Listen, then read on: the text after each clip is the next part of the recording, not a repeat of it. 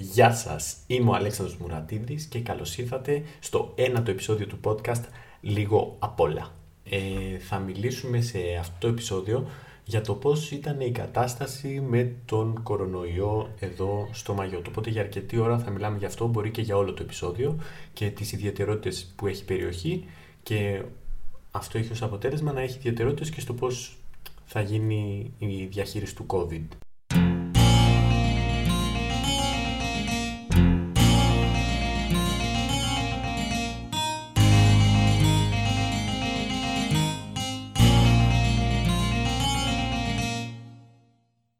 Λοιπόν, στην Ελλάδα έχετε βγει από το lockdown, από ό,τι έχω μάθει και βλέπω και υπάρχουν αυτά τα, τα φοβερά σποτάκια για να το πώς να μην πηγαίνετε σε πλατείες και το πώς να δικαιολογήσουμε την κρατική καταστολή και άλλες φοβερές πρωτοτυπίες όπως το να ε, βάλουμε κάμερες σε, σε σχολικές αίθουσες λες και τα παιδιά δεν έχουν ήδη αρκετό άγχος για την έκθεση και για το αν θα κάνουν λάθος και πρέπει να τα παρατηρούμε κιόλας.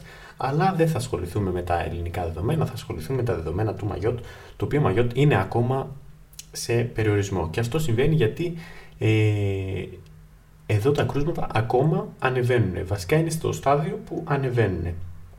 Γιατί; Γιατί εδώ προφανώς αρχικά να πω σε όλους ότι τα δεδομένα αλλάζουν πολύ γρήγορα και οι εξελίξεις ε, οπότε αν έχετε γκώσει με αυτές τις πληροφορίες και αν δεν σας ενδιαφέρει το πώς είναι η κατάσταση στο Μάγιοτ μπορείτε απλά να το κλείσετε. Θα μου πεις ποιος εσύ είναι μεγάλη που θα μας πεις και τι θα κάνουμε. Εγώ απλά το λέω γιατί είναι δύσκολο πρέπει όντως να παίρνουμε τις αποστάσεις μας κάποιες φορές από, το, από την υπερπληροφόρηση. Λοιπόν που λέτε, εδώ στο Μαγιότ οι συστάσεις είναι ίδιες όπως είναι παντού.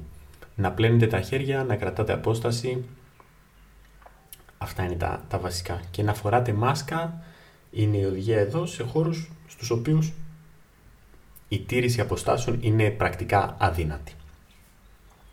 Σχετικά το κλείσιμο και στο Μαγιώτα έγινε νωρίς με το που ανακοινώθηκε το πρώτο κρούσμα ε, έγινε, έκλεισαν σχεδόν τα πάντα και μετά από δύο-τρεις μέρες χρειαζόταν μια άδεια για να κυκλοφορούν έξω οι άνθρωποι, αλλιώς θα είχε πρόστιμο. Τώρα, αυτό δεν μπορούσε να τηρηθεί για διάφορους λόγους. Εκ των πραγμάτων κάποια πράγματα δεν μπορούν να τηρηθούν. Υπάρχει εδώ ακραία φτώχεια και όταν λέμε ακραία φτώχεια φανταστείτε φαβέλες Βραζιλίας και όλα αυτά τα ντοκιμαντέρ που έχετε δει.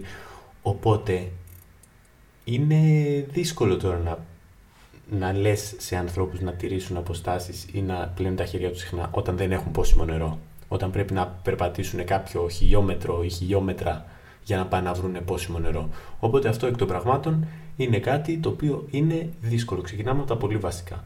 Επίσης, όπως ανέφερε ένας κοινωνιολόγος που κατάγεται από το Μαγιότ, ανέφερε ότι ο κόσμος εδώ ακόμα δεν μπορεί να εμπιστευτεί σαν απόλυτη αρχή τον Υπουργό Υγείας, ας πούμε, της Γαλλίας που θα βγάλει ανακοίνωση και θα λέει: Μείνετε σπίτι, παιδιά, είναι σημαντικό, μπορεί όλοι να πεθάνουμε.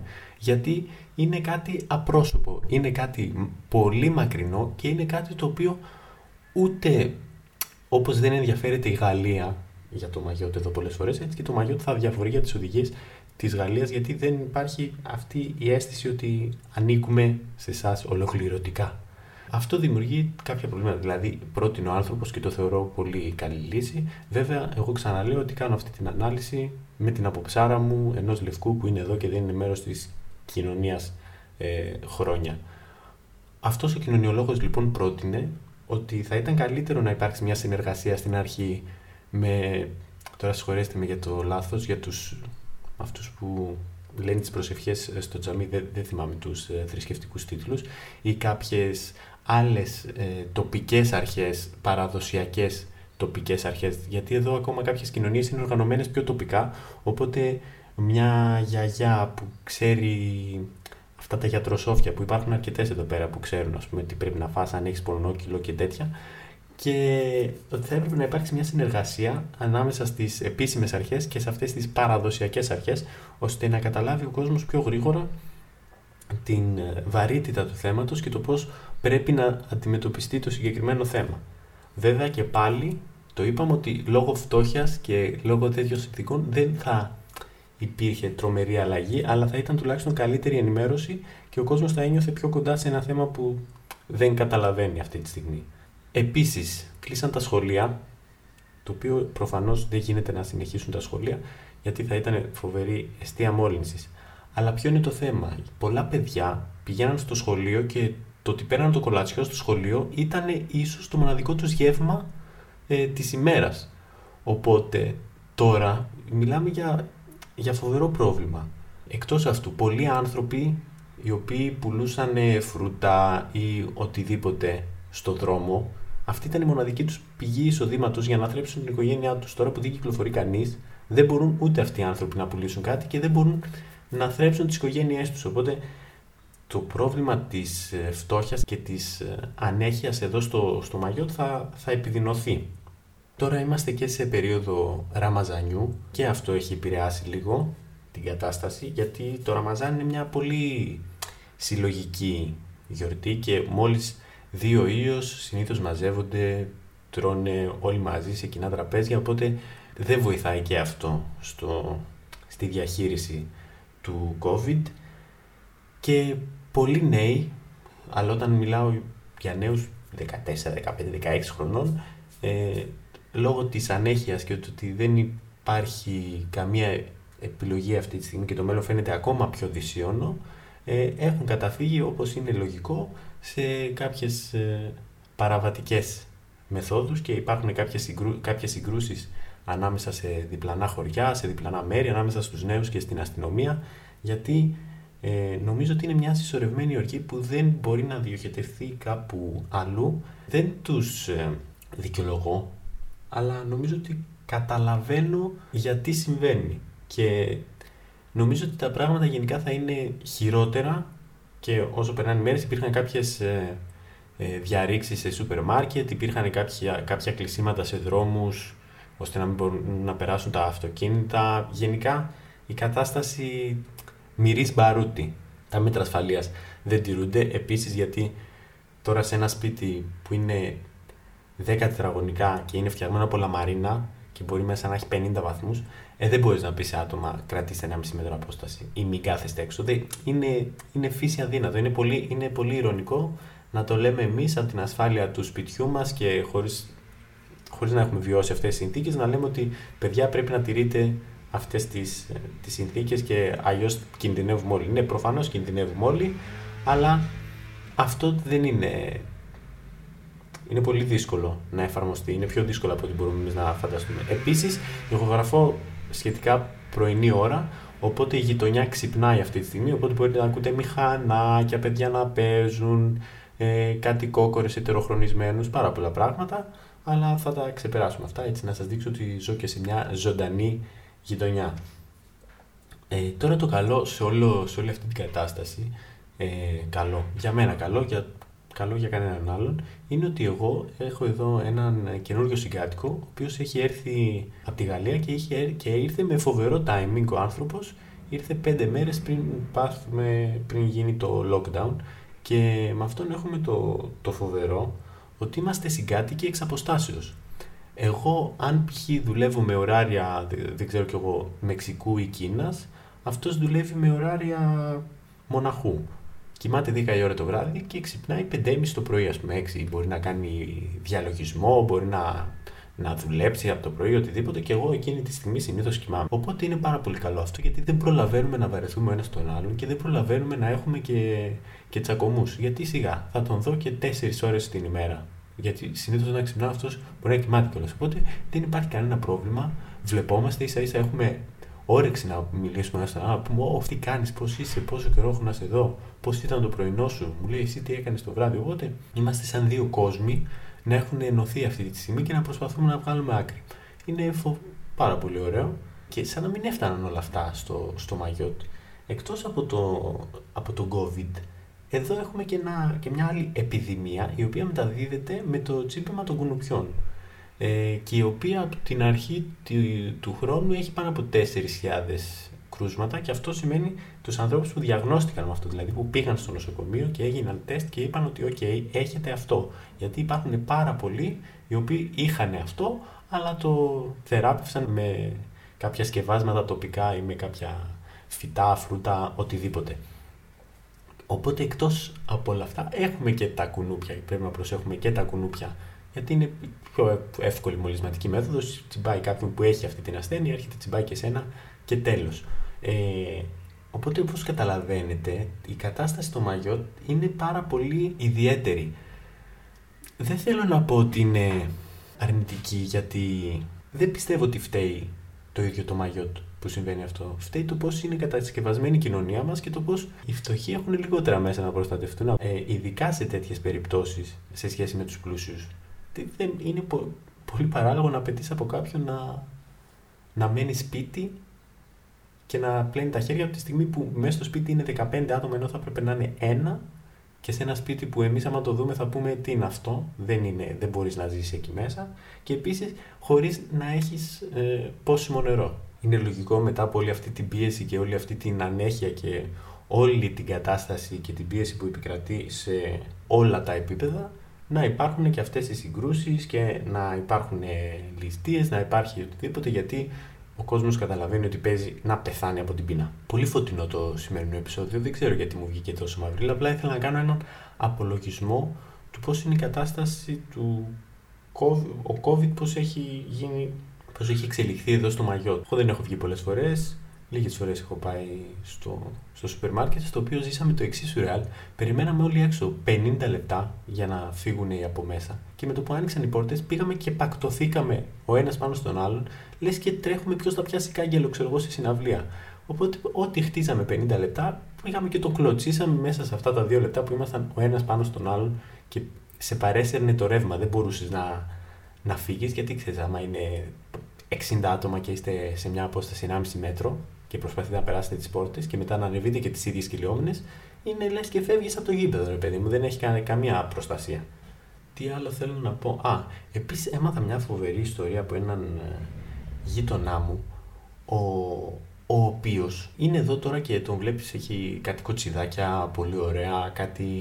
Έχει, έχουν βάλει αυτά τα ασημένιους κρίκους πάνω στα κοτσιδάκια. Οπότε ξέρεις, έχει ένα στυλ πολύ, πολύ δυνατό και έμαθα ότι αυτός ο άνθρωπος ήταν ε, αστυνομικός στα Κομόρος, στα, στα οποία η διαφθορά είναι, είναι φοβερή.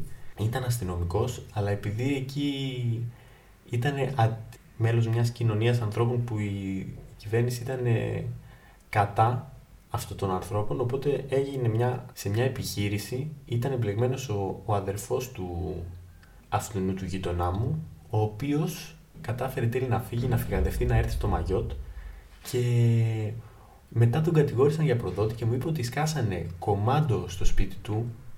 Τώρα ελπίζω να λέει παπάντζες, αλήθεια, ότι σκάσανε κομμάντο στο σπίτι του και αυτός τους είδε και σηκώθηκε και έφυγε από τη σκεπή και τώρα πολλοί κόσμος δεν ξέρει ότι είναι στο Μαγιότ και κρυβότανε σε σε τέτοιες φαβέλες για κάποιες μέρες μέχρι να βρει τρόπο να μετακινηθεί και τον κυνηγούσαν και τον πήραν τηλέφωνο μετά ο, ο διοκτήτη του σπιτιού και του λέει Πού είσαι, τι έγινε, εχθές ε, εξεράγει το σπίτι σου. Και ελπίζω μέσα μου να είναι παπατζής και να το κάνει για να πουλήσει εφελή και ότι πω, πω φίλε, εγώ έφυγα από τη σκεπή και πήγα πίσω στη ζούγκλα και μετά σκότωσα ένα δεινόσαυρο και δεν μπορεί να φανταστείς και μετά ήρθα κολυμπώντας μέχρι το Μαγιότ αλλά επειδή είμαι τόσο αδαής και εκτός πραγματικότητας και παίζει να υπάρχει και ένα ψήγμα αλήθειας μέσα σε όλα αυτά, ήθελα να το, να το μοιραστώ μαζί σας, γιατί ήταν κάτι που πραγματικά τον είχε, τον είχε πειράξει ρε παιδί μου. Τον έβλεπα ότι το έλεγε με πολύ πόνο την ιστορία του πώς έφυγε και τώρα έχει βρεθεί εδώ πέρα χωρίς δουλειά και δεν μπορεί προφανώς να γυρίσει πίσω στο σώμα στο, στα Κομόρος και είναι πολύ στεναχωρημένος για την εξέλιξη των Κομόρος και το πώς ότι δεν υπάρχει φως στο τούνελ για εκείνη τη χώρα. Δηλαδή ότι είναι τέτοια η διαφθορά και τόσο προβληματική η κατάσταση, τόσο βαθιά προβληματική που δεν μπορεί να φανταστεί πώς θα μπορούσε να γυρίσει. Υπάρχει για ένταλμα εναντίον του. Γενικά μια ωραία ατμόσφαιρα. Να πούμε στο νέο αυτό section της εκπομπής που είχαμε και την προηγούμενη φορά που θα μάθουμε κάποιες λέξεις στην τοπική διάλεκτος, στα Σιμαωρέ.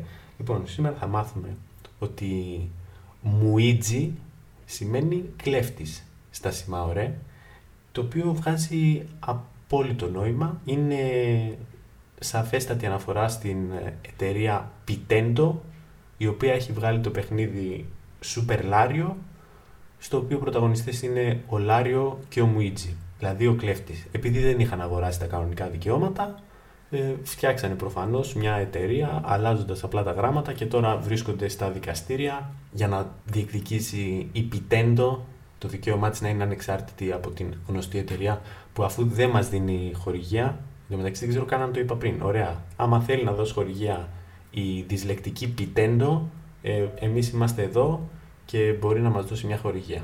Έχω να ηχογραφήσω αρκετό καιρό η αλήθεια είναι, πάλι, ό,τι έκπληξη και πάλι μου έχει φύγει λίγο ρυθμός. Στα συνταρακτικά νέα της, ε, αυτών, αυτών των ημερών ε, έκανα το απόλυτο, πούλησα το μηχανάκι επιτέλους, το οποίο τι σημαίνει; Ότι ξεφορτώθηκα τα προβλήματά μου και τα μεταβίβασα σε άλλον. Α, να πούμε τώρα τι... Ε, γράψτε μου στα σχόλια αγαπητοί φαν ή στείλτε μου κανένα μήνυμα αν τώρα εσείς που είστε και έξω από την θεωρητικά έξω από το lockdown αν αποκτήσατε καμιά καλή συνήθεια στη, μέσα στην καραντίνα και δεν το λέω με την άποψη της πίεσης ότι «Ω παιδιά να είστε δημιουργικοί, να, να φτερνίζεστε ουράνια τόξα, να γράψετε μουσική, να διαβάσετε τέσσερα βιβλία». Όχι, αν όντως έτυχε να αποκτήσετε κάποιο, κάποια καλή συνήθεια μέσα, στη, μέσα στο lockdown που λέτε «Α, αυτό θα με έψινε και λίγο να το κρατήσω και μετά». Εγώ μέσα στο lockdown ε, έπαιξα πολύ περισσότερο σκάκι από όσο θα περίμενα. Επίσης εμένα μου άρεσε, μου άρεσε. Το lockdown μου φάνηκε, νομίζω ότι στο lockdown ό,τι και να έκανες ήταν κοινωνικά αποδεκτό. Δεν υπήρχε δραστηριότητα που να έκανες και να σου λέγανε Ε, όχι, ρε φίλε, το έχεις γαμίσει. Δηλαδή, νομίζω ότι θα μπορούσε κάποιος να βλέπει κάλλιστα το Big Brother το 1 και όλοι οι άλλοι θα ήμασταν περήφανοι. Θα λέγαμε Τι λες, ρε παίκτη, Big Brother 1, σε ποιο επεισόδιο έχεις φτάσει; Και θα, είμαστε, θα ήταν απολύτως αποδεκτό το να κάνεις binge watch το Big Brother το 1. Δηλαδή νομίζω ότι τώρα ό,τι υλικό υπήρχε σαβούρα και που δεν θέλει πολύ σκέψη οτιδήποτε, ε, όλο αυτό το, το υλικό καταναλώθηκε. Και δεν υπάρχει καμία, δεν υπάρχουν τύψεις γι' αυτό. Δηλαδή, εγώ μπορεί να καθόμουν να άκουγα high five. Πριν, και πριν την καραντίνα άκουγα high five, απλά ήθελα να φλεξάρω ότι άκουγα high five. Γενικά, είναι ήταν πάρα πολύ περίεργες συνήθειες και ειδικά για όσους δεν δούλευαν. Είχαμε, εγώ προσωπικά έχω βάλει τα ωράρια μου κάτω και τα έχω ρημάξει. Δηλαδή είμαι σίγουρος ότι άμα μπορούσαν να μιλήσουν, δεν ξέρω ποιο όργανο επιβαρύνεται περισσότερο, ότι σε εκείνο το κομμάτι του εγκεφάλου, δηλαδή θα λέει Μα πώς τις παίρνει αυτές τις αποφάσεις, Γιατί τέτοιο μίσος απέναντι στον ύπνο, Γιατί δεν κάθεται να πιει, ας πούμε, δυο μπουκάλια αλκοόλ για να κάτσει να μεθύσει; Γιατί να μην, γιατί να μην επιβαρύνει και λίγο το σηκώτη, γιατί τόσο μίσος απέναντι στον ύπνο; Ε, εμένα εκεί, εκεί βγήκε το, το άχτι μου, οπότε δεν, δεν κοιμόμουν να τα είχα κάνει τα ωράρια μου λάστιχο και που λέτε εγώ έπαιξα πολύ σκάκι στην καραντίνα, στο lockdown και θα ήθελα να το κρατήσω και μετά να, να μπορέσω να παίξω σκάκι. Άλλοι γράφαν, άλλοι κάνανε γυμναστική, άλλοι τρώγανε. Επίσης αυτά που λέω τώρα μπορεί να είναι πολύ εκτός επικαιρότητας. Δηλαδή, αυτά πριν τρεις εβδομάδες μπορεί να ήταν μέσα στην επικαιρότητα και τώρα να τα έχουμε ξεχάσει. Σίγουρα μέσα στο lockdown όλοι καταλάβαμε τον πίνακα η αιμονή της μνήμης του Νταλή με τα λιωμένα τα ρολόγια. Γιατί κάποιες μέρες έλεγα πω πω δεν περνάει ο χρόνος με τίποτα. Και μετά ο Απρίλης έφυγε πιο γρήγορα από τυρόπιτα σε μεθυσμένο, από μπουγάτσα σε μεθυσμένο. Ήταν αδιανόητο. Οπότε λες τώρα τι γίνεται, πέρασε γρήγορα ο χρόνος ή δεν πέρασε γρήγορα ο χρόνος; Σε όλους αυτούς τους δύο μήνες, κάποιες φορές άμα γυρίσω πίσω λέω δύο μήνες εγώ τι έκανα; Δεν είδα ούτε μία σειρά καινούρια, ούτε μία. Δηλαδή τι σκατά έκανα; Είδα κάποιες ταινίες, όχι τόσες πολλές. Και κάθομαι και κοιτάω πίσω και λέω Μα πώς περνούσε ο χρόνος μου. τι έκανα, παύση έκανα. Τώρα νιώθω ότι όλοι έχουμε μπει σε αυτό το, το μούδιασμα και δεν υπάρχει δεν υπάρχει, δεν μετριέται ο χρόνος με τον ίδιο τρόπο. Επίσης, θα ήταν πολύ ωραίο κάποια στιγμή να ανοίξουν όλα ξαφνικά. Δηλαδή να πούνε ότι από τη μια στιγμή στην άλλη, παιδιά, τώρα είμαστε καλά, ορμάτε. Πιστεύω θα γινόντουσαν φοβερές ακρεότητες και γραφικότητες σε μπαρ, σε μπουζούκια, σε κολοτριφτάδικα, σε όλα αυτά θα γινόταν φοβερές γραφικότητες, βότκες σε θυμιατήρι, να, να λιβανίζουν τον κόσμο, μπαρμπάδες να φυλάνε καρέκλες σε, σε καφενεία. Νομίζω ότι ζω για τέτοιες στιγμές, αλλά δυστυχώς η, η επαναφορά θα γίνει πολύ πιο μαλά, αν γίνει κάποια στιγμή.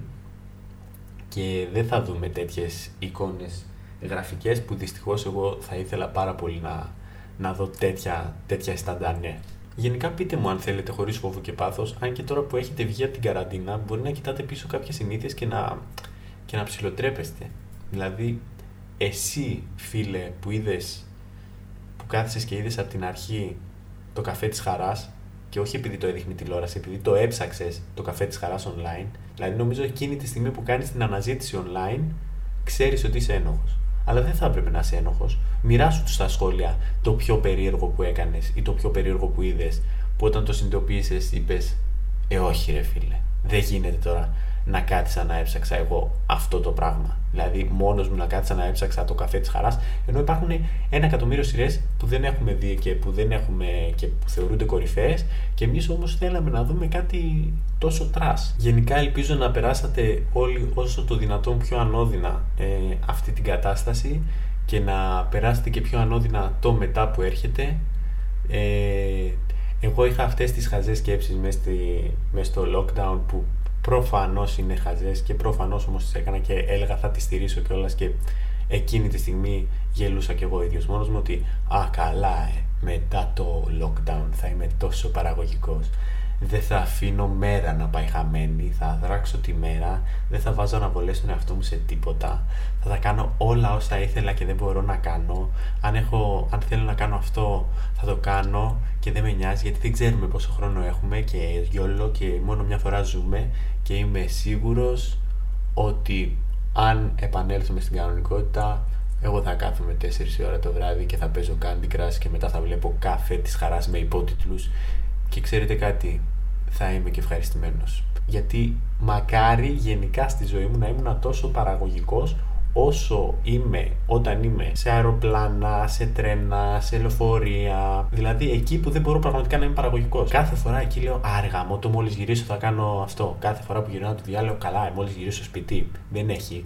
Κάνω ένα μπάνιο γρήγορο, τρώω και μετά στρώνομαι κατευθείαν να κάνω κάτι που μου αρέσει. Και δεν γίνεται ποτέ. Κάθε φορά που είμαι σε ένα μεταβατικό στάδιο, κάθε φορά που θα είμαι σε ένα τρένο, σε ένα αεροπλάνο, κάθε φορά θα λέω καλά, ε, μόλις φτάσω στον προορισμό μου, αυτό τελείωσε. Δεν υπάρχει περίπτωση να δώσω άλλες αναβολές. Και είναι λες και παίζω ένα παιχνίδι με τον εαυτό μου που μου πετάω ένα, ένα εικονικό τυράκι, ενώ εγώ είμαι vegan, ξέρω εγώ. Θα ήθελα πραγματικά να, να σκεφτώ γιατί το κάνω αυτό, γιατί δεν σκέφτομαι να είμαι παραγωγικός όταν μπορώ να είμαι παραγωγικός. Είναι λες και προσπαθώ απλά να, να βάλω τύψει στον εαυτό μου, να τα σκέφτομαι όταν δεν είμαι παραγωγικός, πώς θα είμαι παραγωγικός και όταν μπορώ να έχω την πραγματική ευκαιρία για να είμαι παραγωγικός, να κάνω κάτι άλλο. Α, και να τι ήθελα να σας πω. Μέσα στο lockdown εγώ τα έκανα όλα λάθος. Αφενός έλεγα, έλα μωρέ, είναι τώρα ο χρόνος για να ξεκουραστείς, να αράξεις, χαλάρωσε, κάνε πράγματα που ήθελες να κάνεις καιρό τώρα που υπάρχει χρόνος. Και όταν πήγαινα να τα κάνω και να κουραδιάσω ή οτιδήποτε, έλεγα, έλα ρε, κάνε κάτι παραγωγικό, κάνε κάτι για τον εαυτό σου, δεν ξέρεις ποτέ πότε θα έχεις ε, τόσο χρόνο, δούλεψε, μην κουραδιάζεις, γιατί ο χρόνος περνάει και εν τέλει τα έκανα και τα δύο λάθος. Όταν πήγαινα να ανοίξω κάποια δραστηριότητα παραγωγική, έλεγα μη σκάζει ρε μάγκα, εντάξει μια ζωή την έχουμε, χαλάρωσε.